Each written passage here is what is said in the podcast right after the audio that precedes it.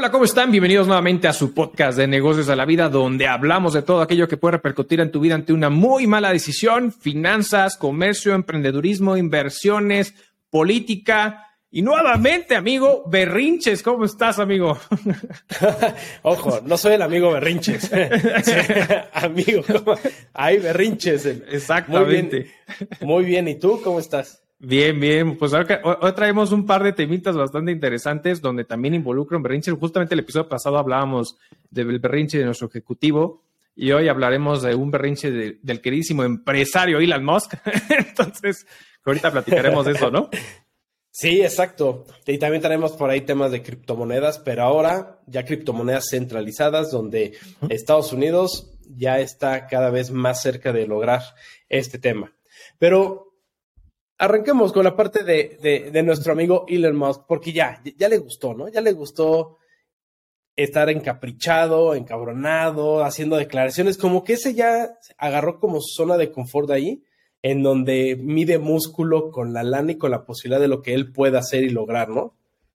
Fíjate que lo dijiste bien, o sea, yo creo que es, es, digo, perdón por la expresión, me voy a ir muy vulgar, está midiendo a ver quién más larga la tiene, con, usando su, su, su dinero justamente por, por, por, híjole, por berrinches. Y yo, y luego al punto, a mí me gusta mucho, eh, creo que es un cuate súper inteligente y ha, y ha, llevado a sus empresas a un nivel muy interesante. Emocionalmente creo que es un cuate que le falta mucho por trabajar, ¿no? Sí. Simplemente entonces eh, todo lo que hemos visto alrededor de él, ¿no? Pero justamente ahorita el tema que vamos a empezar a platicar es este pleito que ahora trae entre Twitter y Apple, justamente por, pues, literal, un tema de berrinches, a lo mejor un poquito por la postura eh, no sé cómo llamarla, eh, de la, su postura o su política de no censura en la plataforma y lo que no le está gustando a muchas empresas, ¿no?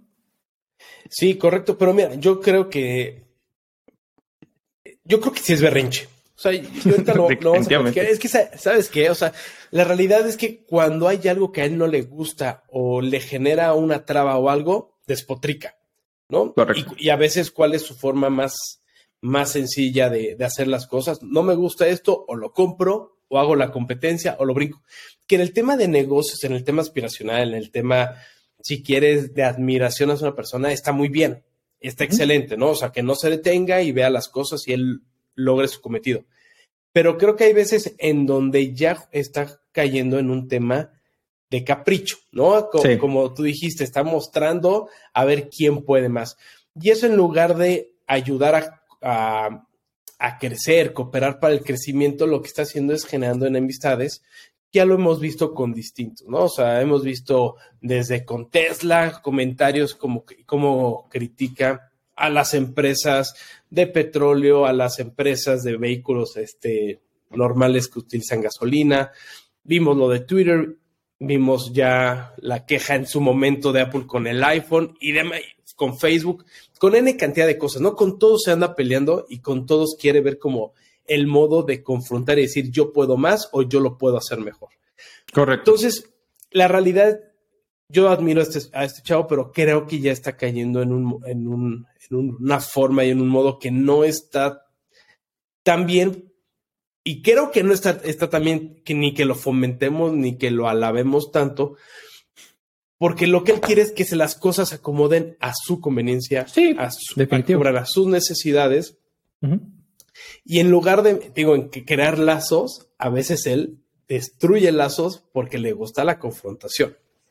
No, y le gusta tanto la confrontación que si te das cuenta está usando la plataforma Twitter para esa confrontación y entonces se está valiendo de los millones y millones de seguidores que tiene. Sabemos que es el empresario con más número de seguidores en Twitter entonces, al final está usando este, pues ahora sí que su red, de cierta manera, o, sea, que su red como Twitter y su red de seguidores para poder generar esa división, que es algo que hemos platicado, que al final lo hemos visto en nuestro país, con la división de si quién es bueno y quién es malo, quién es humilde y quién no, y tonterías así. Y él está haciendo algo similar, o sea, al final está usando esa red de seguidores para poder sobre la mesa algunos puntos y hace famosas encuestas. Yo participé en una de ellas, justamente que ahorita vamos a tocar respecto a qué está pasando con Apple, pero este eh, está haciendo eso, ¿no? Entonces, justamente como que algo no le gusta y saca berrinches. ¿Qué pasó con el tema de la famosa palomita azul. No sé si recordarás que dijo, voy a cobrar 8 dólares para verificar tu cuenta. Y después dijo, lo, voy a, lo voy a pausar. Porque, ¿qué pasó? O sea, hubo gente que se quejó porque dijo, oye, mi palomita azul de insignia verificada me la he ganado por mi esfuerzo, porque soy una figura pública, porque soy un político reconocido, porque el número de seguidores, etcétera, etcétera. Había como una validación, una amplificación de la persona que estaba atrás de la insignia. Y él dijo, no, pues voy a cobrar 8 dólares para que todo el mundo pueda tener su palomita azul, cosa para sacar lana, porque obviamente, obviamente lo que quiere hacer es eh, tener justamente una plataforma de recursos, recuperar lana de todo el dinero que le invirtió, pero una tontería y eh, de cierta manera que está en pausa realmente, pero su tema es que esta palomita, eh, lo que sucedió fue, pues obviamente hubo gente que pudo haber utilizado marcas, compra los hinches los 8 dólares y le tiene su palomita azul y entonces incluso pudieras fomentar el ser fraude a través de una empresa verificada que no es realmente la real, ¿no? Y entonces fue lo que empezó a suceder y dijeron, a ver, espera, espera, vamos a ver, vamos a poner un alto a este desmadre, ¿no? Exacto, es que esa palomita azul tenía un porqué. Y, esa, y eso era, o sea, verificar que esa persona que tenía N cantidad de seguidores, N cantidad de tráficos, N cantidad de interacción, no fuera un bot. Entonces daban esa palomita y decir, oye, esta es una cuenta verificada, ya por Twitter, donde decimos que Arturo realmente es Arturo, quien está manejando, quien está haciendo, y no solamente es un bot, una programación. Para eso se empezaron a hacer las palomitas azules y como dices, el trabajo cuesta porque no se las dan a cualquiera. Y llega este brother que se que compra Twitter quejándose de la cantidad de bots, pero quiere fomentar para recuperar esa lana que todos estén, este, si quieren, verificados con sus 8 dólares. Entonces, eso, eso generaría todavía creo que mucho más problemas, que fue creo que también parte por lo que lo detuvo. Porque como bien dices, oye, a ver, yo puedo tener el, día de mañana abrir mil cuentas, pago mis ocho mil dólares al mes y tengo ocho mil cuentas verificadas en donde puedo estar generando fake news, puedo estar generando fraudes, puedo estar haciendo, eh, pues incluso temas este, ahí de, de cuestiones políticas. Ojo, hemos visto cuántas cuentas parecen las mismas, ¿no? De algún partido político, de algún deportista, de algún político, de algún artista, lo que tú quieras. Y resulta que cuando te metes realmente al nombre, hay una coma, un guion, un guion bajo, un algo que lo cambia. ¿No? ¿A qué voy con esto? Si, si después de eso todos estamos acostumbrados a decir, ok, si es verificado es porque, ah, perfecto, realmente sabemos que es Obama, ¿no? O sabemos que es ah, Nike, ¿no? La empresa, o sabemos que es tal, pues ahora todos verificados, pues va a llegar al mismo relajo y va a dejar de tener importancia eso. Por un lado, creo que a muchos le van a empezar a, dejar un poco de, del interés de lograr esa verificación y pues muchos otros que no van a estar al, tanto, pues van a poder caer en temas de fraude, robo de identidades, etc., etc., ¿no? Exactamente, exactamente, y estoy coincido justamente contigo en toda esa parte.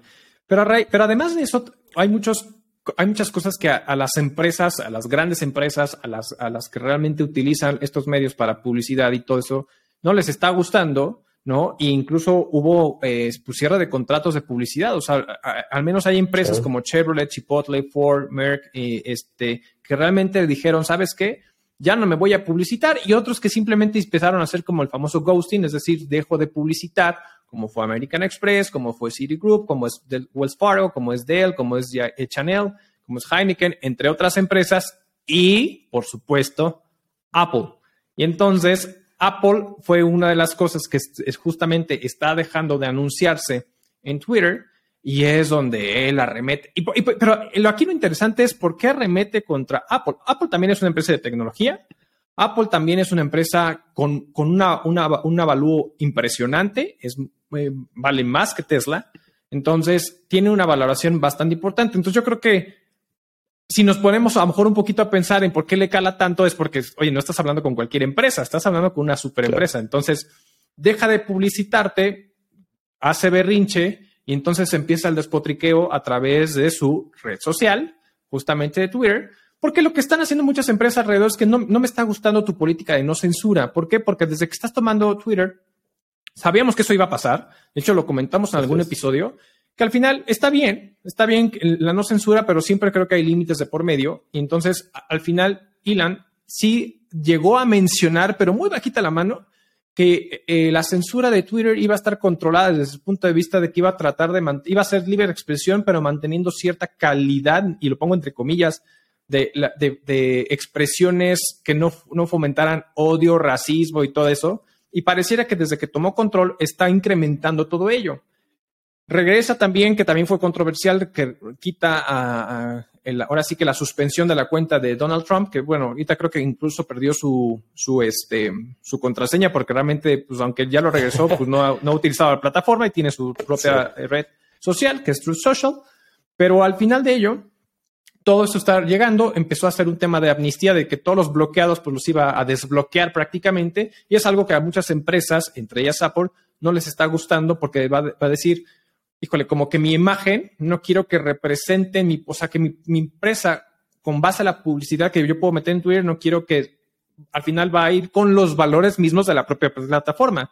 Y si es una plataforma que está este, incrementando el odio, el racismo, toda esta política que existe, eh, pues ahora sí que general a nivel mundial, pues va a venir en contra de todo este rollo y mejor pues prácticamente desaparezco y entonces eso no le gusta, pero para nada justamente a Ilan empieza a despotricar, ¿no? Como tal. Sí, sí, exactamente. Y mira, yo, yo en esta parte, yo estoy muy de acuerdo con, esas empresas porque deben de seguir una línea, ¿no? O sea, creo que Twitter no lo están llevando por buen, por buen camino desde mi punto de vista, en el sentido de que están fomentando algo que se puede salir de las manos, ¿no? Que es el tema de, la, de la falta de control de la difusión, porque, ojo, hay que ser muy sinceros.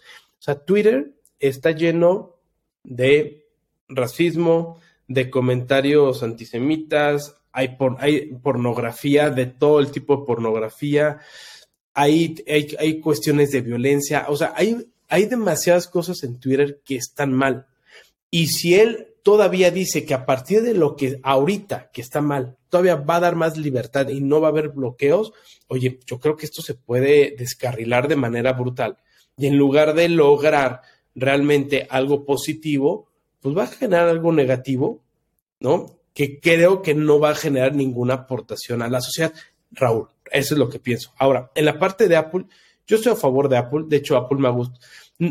Independientemente del tema de, de, sus productos, me ha gustado mucho la política que ha puesto de, oye, 100% privacidad, hay que eliminar temas de bots, hay que eliminar temas de robo de información, hay que eliminar bla, bla, bla, bla.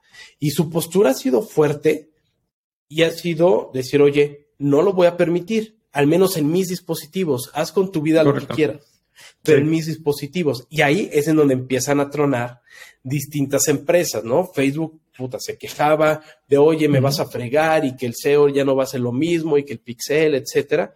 Pues Apple dijo, oye, compadre, tú estás robando información, estás recabando información de los usuarios, se están robando información, etcétera. Yo no lo voy a permitir en mis productos.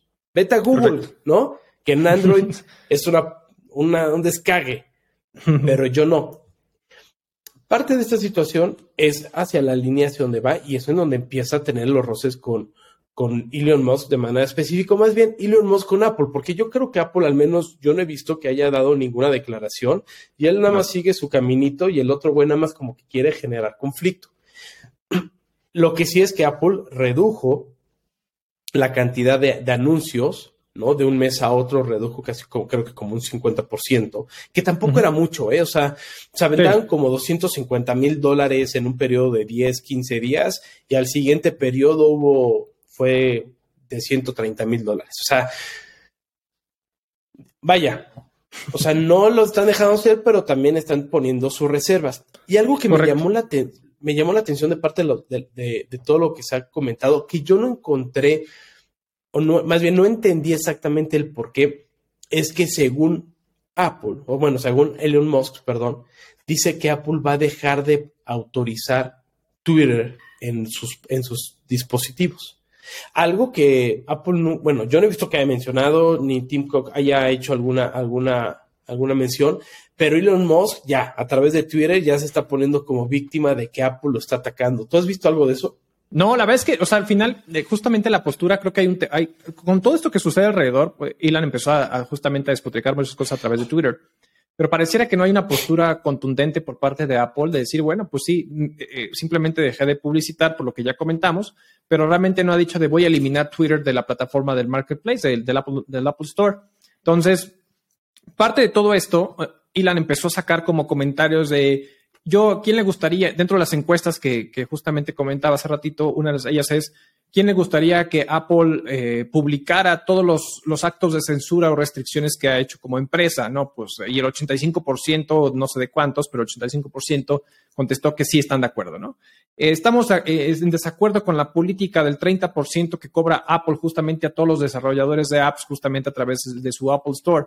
Entonces, y también mencionó justamente de la posibilidad de que en un momento dado, pues Apple está eh, analizando la posibilidad de quitar Twitter del Apple Store, lo cual yo veo complicado y bueno, no sé si realmente se animaría Apple a quitar esto sabiendo que al final es una red que genera mucho flujo, mucho flujo de información, mucho flujo de comunicación y pues hay, hay, un gran número de, de, usuarios en esa plataforma, porque además de todo lo que ya platicamos que hay, pues también hay mucho tema de redes de noticias. Entonces creo que en cuanto a tema de noticias es la red social número uno de las, del, lado de Occidente que tenemos justamente para ver noticias, para mentarse la madre, para lo que tú quieras. Entonces, mira, y que no creo, yo creo que algo está ahí como medio choco porque si, si te has dado cuenta lo que está haciendo, ahorita vamos a lo del 30%, ¿no? Pero en el tema de, de las aplicaciones, Apple nunca se ha metido en, en el contenido de las aplicaciones. No. O sea, el decir, oye, a través, tú como aplicación, ¿qué estás generando o utilizando como, como trampolín mis dispositivos? ¿No? En el tema específicamente como el robo de la información, por ejemplo. ¿no? Eh, el, acceder a micrófonos, que lo hace mucho Amazon, lo hace mucho Google, el, el temas de cámaras, eso es lo que cuida Apple y eso es en donde limita, protege pero yo no he visto en algún momento alguna declaración que diga, oye, no te voy a permitir porque eh, son muy agresivos tus contenidos. Claro, claro, tiene una línea en donde hay unas políticas que dice, oye, no puede ser una aplicación en donde exista pornografía o cuestiones este, infantiles o cuestiones de agresión animal, etcétera, ¿no? O sea, y esos son sus políticas y, Google también tiene sus políticas. Pero, y corrígeme, estoy mal, o sea, algo que haya dicho ellos, oye, yo te voy a bloquear a ti porque el contenido que generan tus usuarios no me gusta, creo que nunca ha sido la posición de Apple. Y creo que por allá, por, en ese sentido, no limitaría a Twitter. Si igual si Twitter empieza a generar algo que vaya en contra de las políticas de Apple, yo creo que Apple va a decir, oye, me vale, no, aquí están mis políticas si quieres, compadre. La rompes y no entras. Pero no, no, así tal cual como lo está manifestando Twitter o como este o como lo están haciendo alrededor, yo no he visto que Apple lo haga con ninguna, ¿eh?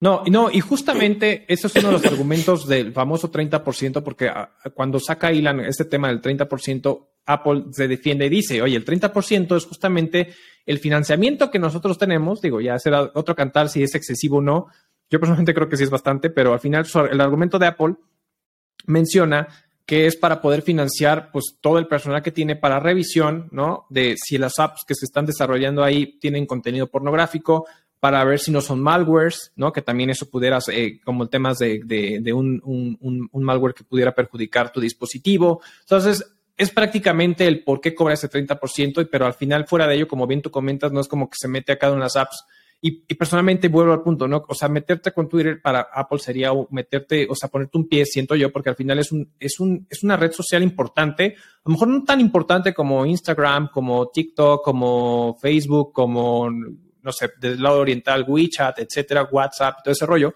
pero al final sigue siendo una plataforma importante de nuestro lado occidental para, para mucho, ¿no? Entonces, no creo que se meta ahí, creo que es más un tema, justamente como lo veníamos diciendo, un tema de Ilan y sus berrinches.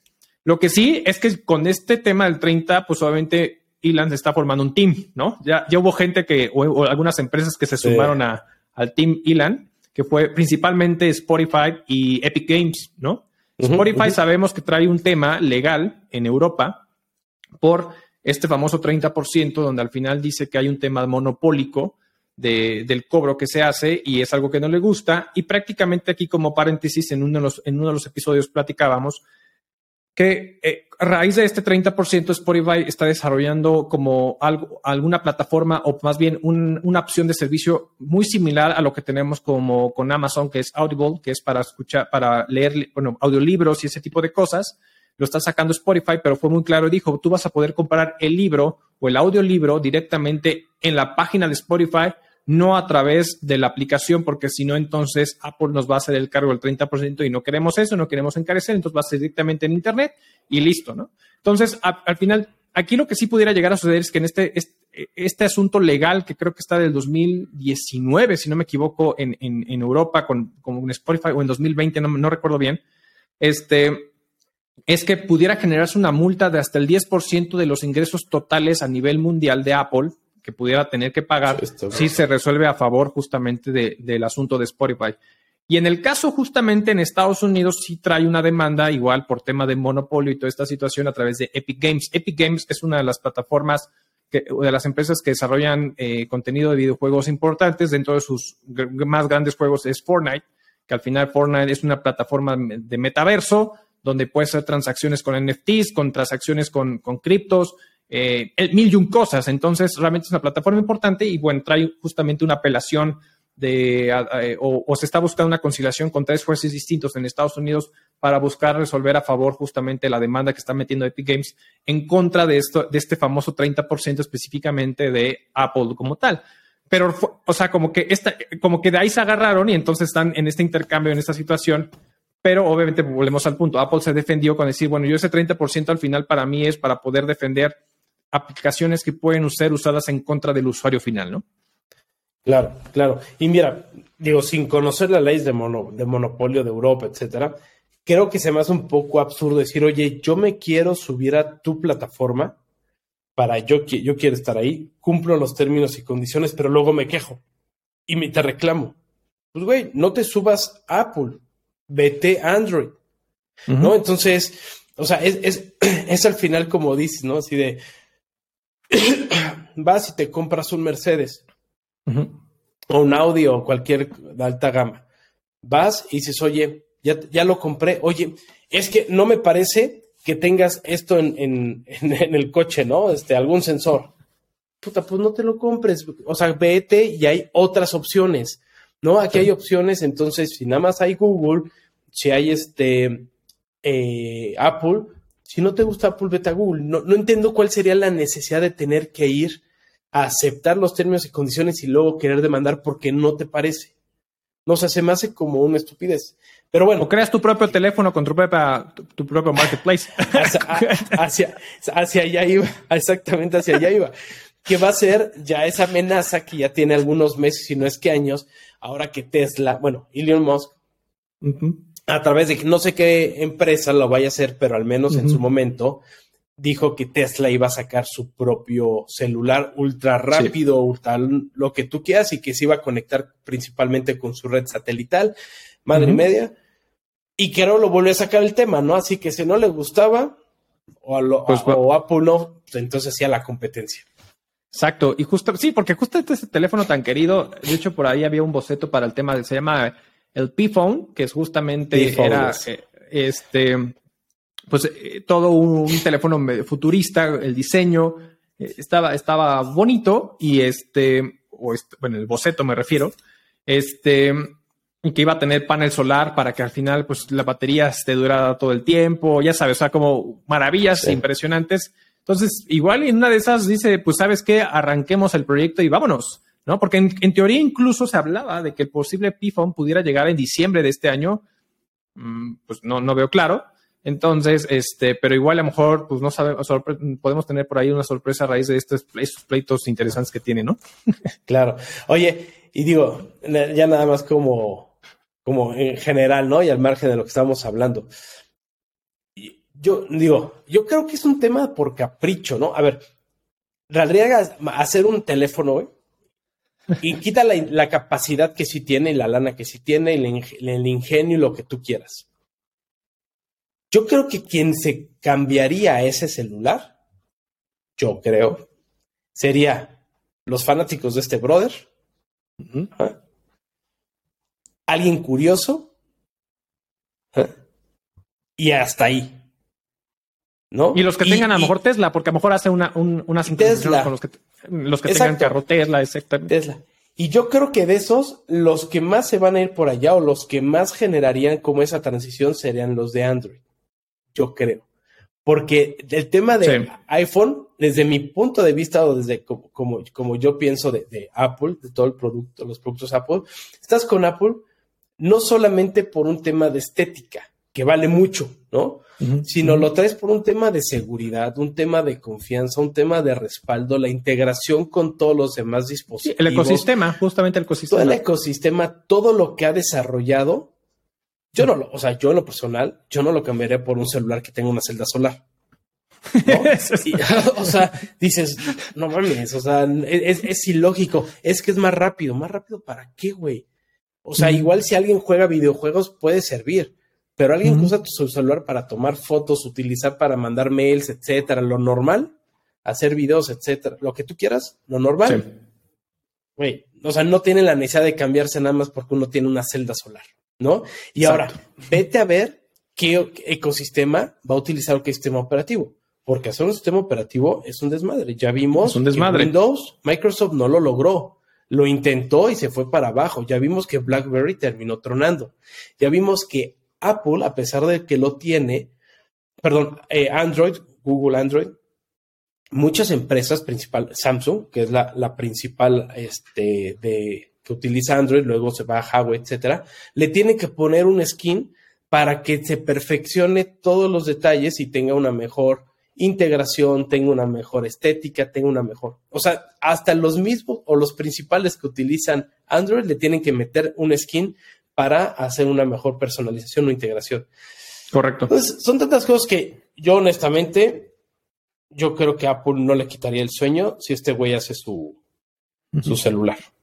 La verdad. Yo tampoco, por lo menos no en el corto plazo, porque creo que hay mucho, hay mucho de fondo y creo que simplemente ahorita lo que sí tiene Apple es el famoso ecosistema y pelear contra eso es crear toda una plataforma. Que digo, ha ido poco a poco construyendo Ilan lo, que le toca desde el punto de vista de energía renovable, del tema de energía solar y todo ese rollo, y lo que ha creado con el Tesla y todo ese tema.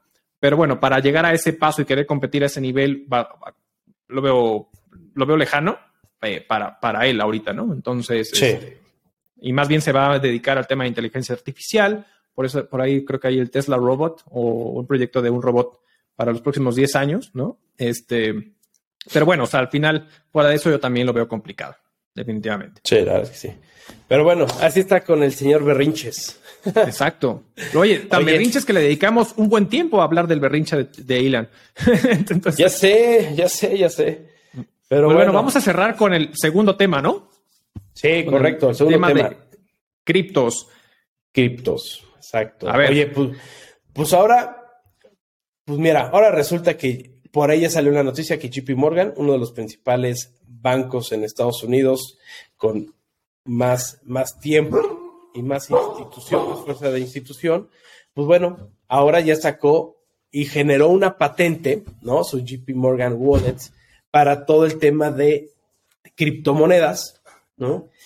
Eh, y que bueno, ahorita te voy a, te voy a dejar ahí que, que profundices, pero ya es, ya es una tendencia, ¿no? Que poco a poco vamos viendo en distintos países en donde se están sumando a la parte de la, de la información, eh, de la estructura blockchain para empezar a hacer monedas digitales. Ya tenemos, por ejemplo, China, ¿no? China desde 2014 ya le estaba echando los ojitos y en 2017 dijo, órale, vamos a arrancarnos para empezar a trabajar con una, este, con, una moneda digital basada en blockchain para utilizarlo incluso en, los, este, en los Juegos Olímpicos. De hecho, no sé si sabías, una quinta parte ya de la población de China, o sea, que estamos hablando de un friego de personas arriba de 250, perdón, como 12, así como 250 millones de personas, y espero no estoy diciendo una estupidez, pero más o menos son por ahí 250, ya utilizan el yuan digital.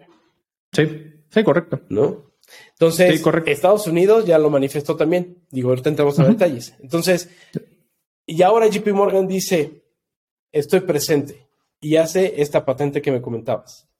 Sí, la patente de JP Morgan Wallet justamente registró dentro de la base de datos del registro de Estados Unidos del tema de patentes, registra su marca JP Morgan Wallet, que está bastante interesante porque, a, ver, eh, sabíamos, y bien lo dijiste ahorita claramente, o sea, China se anticipó porque ante, ante el crecimiento exponencial que estaban teniendo las criptomonedas, que son eh, pues prácticamente activos descentralizados, donde el gobierno no tiene manera de poder controlar, pues obviamente tanto a China como a Estados Unidos no les gusta eso y les gusta pues, tener control de las cosas, tener todos los perros de la bula en la mano. Entonces, pues obviamente no iban a permitir que eso sucediera y cada uno hizo lo que le tocaba, ¿no? Por un tenemos el yuan digital, que sabemos que ellos están muy cañones en cuanto al tema de la digitalización, porque están muy avanzados en eso.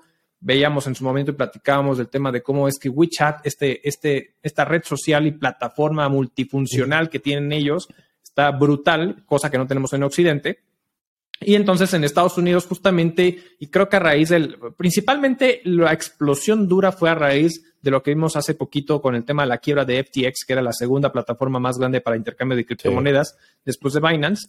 Entonces, con todo esto, obviamente Estados Unidos sale a relucir y dice, vamos a empezar estas famosas 12 semanas de prueba con el tema del, del, del dólar digital y se suman diferentes empresas, y ahí que en su momento lo platicamos, Mastercard, etcétera, y JP Morgan, que es justamente uno de los bancos más grandes y antiguos de Estados Unidos, pues en su momento llegó a decir que no creían las criptomonedas, que era un fiasco, que incluso se atrevió a ponerle un monto de valor al, al Bitcoin, etcétera, etcétera.